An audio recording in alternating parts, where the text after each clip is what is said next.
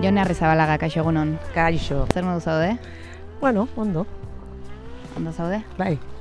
Tokio honetan hobeto? E, bueno, hau nere txokoa da. E, en donostiko zati bada, baina gehien bat pasaitarrak erabiltzen dugu. E, pasiatzeko lekua, baina nik erabiltzen dut pasiatzeko ez bakarrik, baizik eta nire sentimentu guztiak ateratzeko. Pasaia eta altza arteko zuaizti batera ekarri gaituzu, zuaitzez inguratutako mm, ingurune batean gaude, horbela zapaltzen ari gara, Bai, Eh? entzuten da. entzuten den bezala. Bai, nire lekua da. E, egia da bidean etor naiteke negarrez edo etor naiteke alai. Baina, bueno, ja horre iristen aizenean nola bai da nire mendiko etxea, esango genuke, edo nire mendiko leku polita. Eta horre egiten detena da, ba nire sentimenduak askatu. Tarteka ere, oihu bat botatzen dut, inorrez baldin badago. Baina negar asko egin dut, da farrare bai, farrare bai. Bizitzak bi puntu hori egitu, eta nire kasuan, ba batzutan, tokatzen zain negar egitea. Hau da, barruan dudan guzti hori ateratzen dudanean, ba negar egin behar dut. Beti bakarrik etortze altzara, e, zuaizti honetara, bai. Bai. E, kuadrilla daukat, baina ez dakit, e, besteak ere lanean daude. E, ni momentu honetan e, inkapazidadea detenez, ba, demora gehiago daukat. Eta gero badaude herrian batzuk nolabait ba, paseoa edo ematen dutenak eta ezaguna gera eta agurtzen gara. Baina ni normalean bakarrik etortzen naiz. Bueno, orain ja ez. Orain ja bide hau nere txakurtxo txikiarekin egingo dut. Urtarrilaren hogeian hartu nun, beharra sentitzen nun, eta etxean daukat. Goxo, goxo, Ze izen du txakurrak? tximist. Tximist. Eta arrazoi badu gainera. Garai batean, Everestera igoziran lehenengo mendizaleak Euskaldunak, Bai. ze lehenengo espedizioa etzan iritsi gora. Baina bigarren espedizioa tximist eh, pilak eh, patrozinatu egiten zuen eta eta iritsi ziren. Eta horregatik jarri nion izena. Nere aitak ere bere txori bati horrela jarri zion. Eta etxean bagendun egutegia eta dena. Eta etorri zitzaidan burura eta esan, ba, izen polita da. Ze sentitzen zara? Everest mendiaren oinean bezala? Mendi handi baten oinean, e, malda latz baten parean? E, nere bizitza duela maika urtera arte nik uste izan dela bizitza polita. Alaia ez naiz oso parrandazalea izan, parrandak egin ditut, baina ez naiz oso parrandazalea izan. Baina mm, disfrutatu egin ditut gauzak. Iritsi zanean momentu hori izan zen kriston batakazoa. Hau da, eta hortik aurrera sentitu naiz bosealarien putxin bat bezala. Hau da, amaika urte hauetan jaso ditut ez dakizen bat kolpe. E, nola baite santziaten zuk indarra jartzen baldin bazen duen eta zuk gogoa jartzen baldin bazen duen ateratzea erresagoa zala.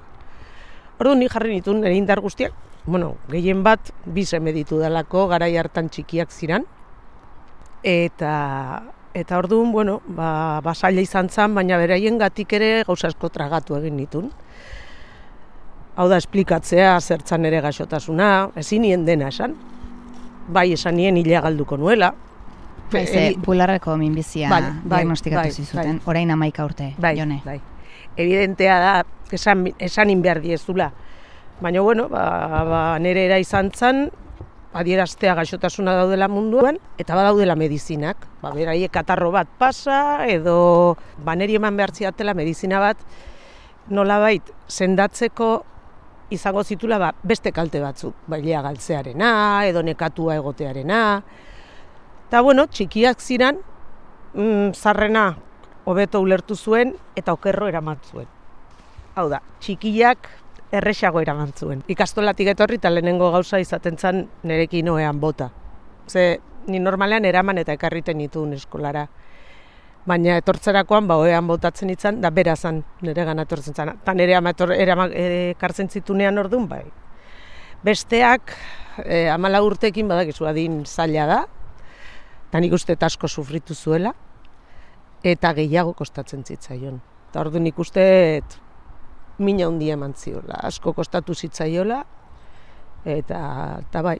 Eta hortik aurrea, ba, bueno, gero izan dut giltzurruneko ninbizia, ularrekoa izan da gero, ba, sei urtera. Hau da, konfidantza hasten dezunean, erriziotara jun eta esate izute, dena ondo doa. Bale, jose ondo. Dena ondo doa. Eta ja, lasai hasten zenean juten, derrepentean, zapa, beste bat. Sei urtera giltzurrunean. Hori da. Baina giltzurrunekoa, bueno, nola baite gelditu nintzen lasaiagoz, esan ziaten etziatela eskimio eta radiorik emango. Semeak lasaiago, baina esaten zuten jo, ama berriz ere, zergatik zuri, zergatik bi, ze... Bueno, eta revisioekin berdin. Hasieran astentzia revisioekin, dena ondo, eta hiru urte edo la urtetara, ba, biriketan agertu ziren hiru puntu.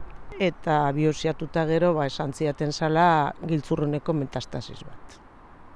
Hor bai, zuloan eronin nintzen ni eta nere bizonek.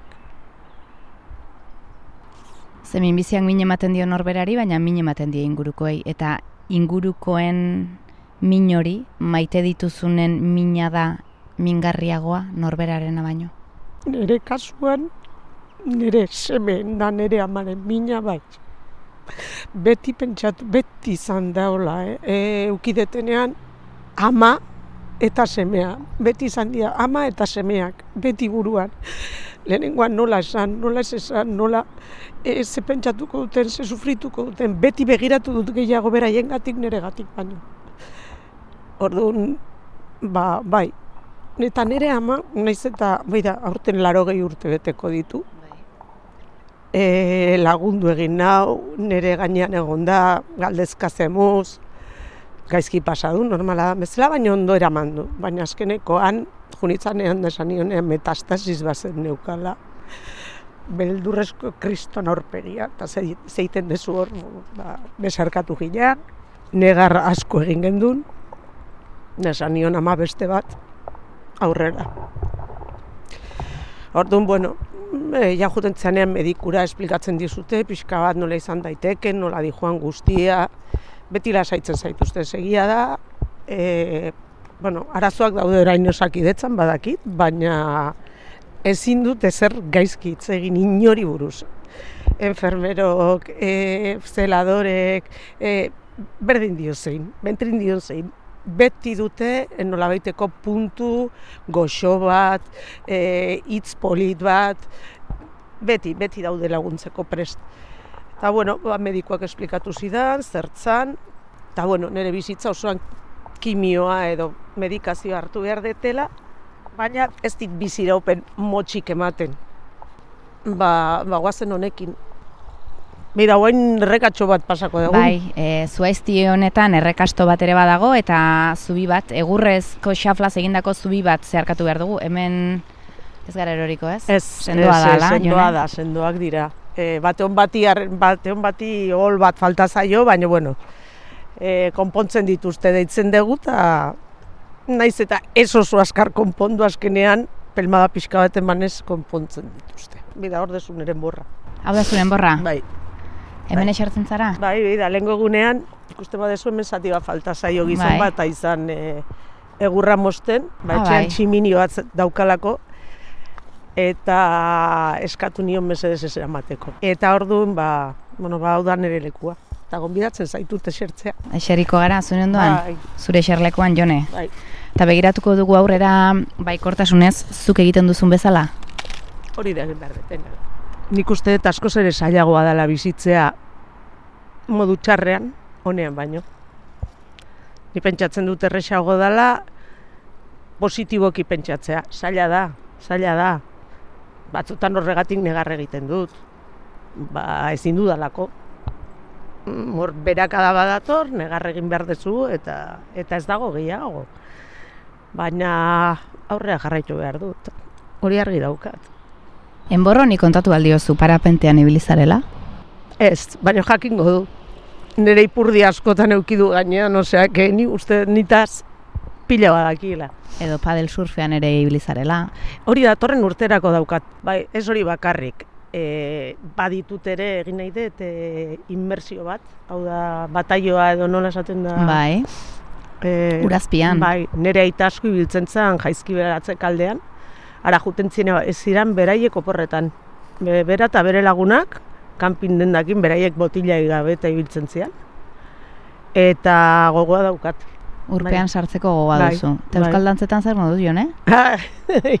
Manere azkeneko aurreko batean plazan ikusi nitun dantzan, eta esan bueno, ba, jarriko naiz martxan, a ber, harina eta e, olako dantzak badakizkit, baina guzti hauek erdiska aurrera, pauso atzera, bestea, eskuinera, e, bueno, e, lio bada, niretzat eta ikasi nahi ditut, holaxe. Baina orain eh, errazago animatzen zara gauza berriak probatzera? E, orain esan dut probatuko dutela nahi deten guztia.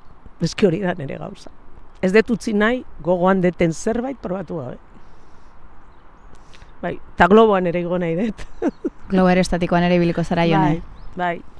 Eta saldian errepikatuko nuke, e, bida, gaztetan asko ibili naiz urbasaldean, Han, e, nire lengusina baten e, lagun bat, osaben lagun bat, alokatu iten zitun saldiak, tan ibiltzen ginen, baina bizkarra gaizki daukat, eta, eta ezin dut, ezin dut, pena bada, baina, bai, saldiek ere badute berea. Jone, pentsatzen dut amaika urtean eh, emozionalki ere gora bera handiak bizi izango zenituela. Une honetan nola zaude, eh? Nik uste dut positiboki aurrera jo behar detela, eta bizitza aldeten oberena bizi. Aldeten oberena, Beldurrik sentitzen alduzu? batzutan bai. Nola ez dezu sentituko. Ez daukanak ere pentsatzen du batzutan hiltze hortan, ez da? Baina, baina esatezu, bueno, neri tokatuko, neri, nik posibilitate gehiago ditu dala, badirudi. Igual norbaiti erortzen zaio ez daki lorontzi bat gainetita. Baina bai, hor badago puntu bat. Orduan, hori da karreteran ibiltzen dana bezala, asko ere arrisku gehiago dauka. Ba bai, bai, nola ez dezu sentituko beldurra. Eta aserrea? Aserrea baita. Bai, aserrea sentitu dut e, esaten dezunean zergatik niri zergatik niri bat, bi, hiru beste golpe bat orduan zergatik ze arrazoi dago nire ama adibidez pentsa, eh? aita izanean fedeak lagundu zion nik zerbait sinisten balin banun, ez dakidala sinisten nuela, ez de sinisten ezertan. Ezertan. Bizitzan. Bizitza dago, eta hasi eta bukatu egiten da. Ez dago esterik. Ez dago besterik. Batzuk era batera pasako dute, eta beste batzuk bestera batera. Ez dago besterik. Jonen borronetan eserita, zuren borrean eserita. Hone guztiak zerbait positiborik izan aldu, zuretzat? Bai, bai, ze nola bait gauza kanporatzea oso da. Jende batek dena tapatu iten du. Ez du kontatuko minbizia duenik, edo ez dakit bere familiko batek, ez dakit. Ni batzutan posible da, nire, nire, semek esaten diate, ama gehiegi kontatzen duzu. Ez dakit, igual arrazoia dute.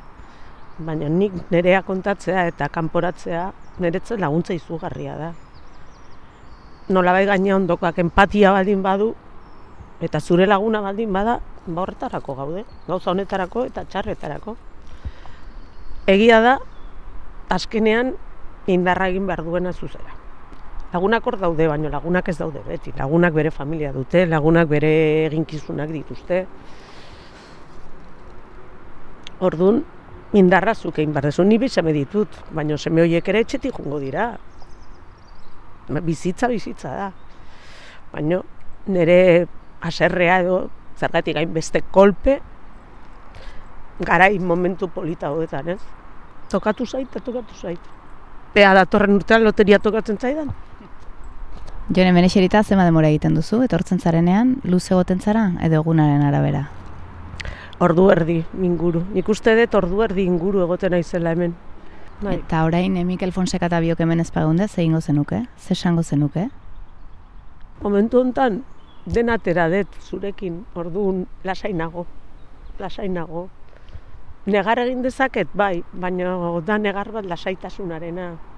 Nola baitu ustu egin naiz, bota egin dut, norbaiti kontatu diot, iruditzen zait inporta zaion norbaiti kontatu dio dela, eta orduan lasai nago, lasai nago, bai. Bizitza bizi, hori da zure leloa. Bai, gogorra da esatea eta egitea, baina eski hori da inberdeten. Argi eta garbi daukan. Gero targiago. Bai. On, ona etortzen zara zure barrua askatzera, e, zeure buruarekin bakarrik egotera, Bai. negar egitera, oiu egitera, eta bueltan nola itzultzen zara? Lasai. Lasai. Hau da, ustu egiten naiz hemen. Alde batera edo bestera. Bainone Arrizabalaga, eskerrik asko, zure bihotza zabaltzeagatik, Bai. zure txoko honetara gonbidatzeagatik eta enbor honetan esertzen usteagatik. Hemen di pasatzen bali bazerate inoiz, zuek behintzat badakizu zein dan lekua, ze ikusten ez gaituzten ez, ez dakiten non gauden. Hori da.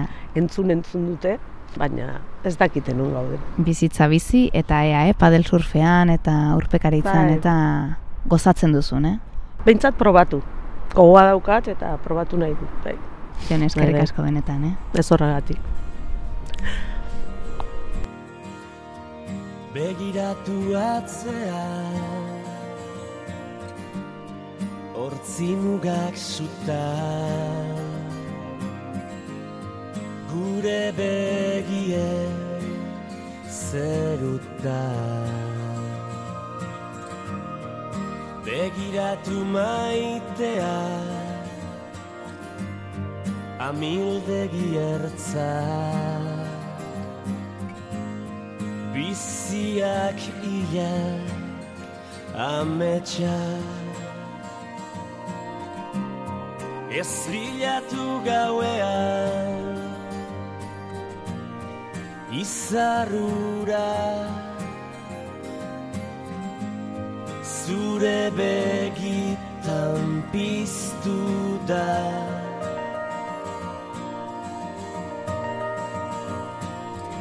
Ez galdetu inoiz zer galdu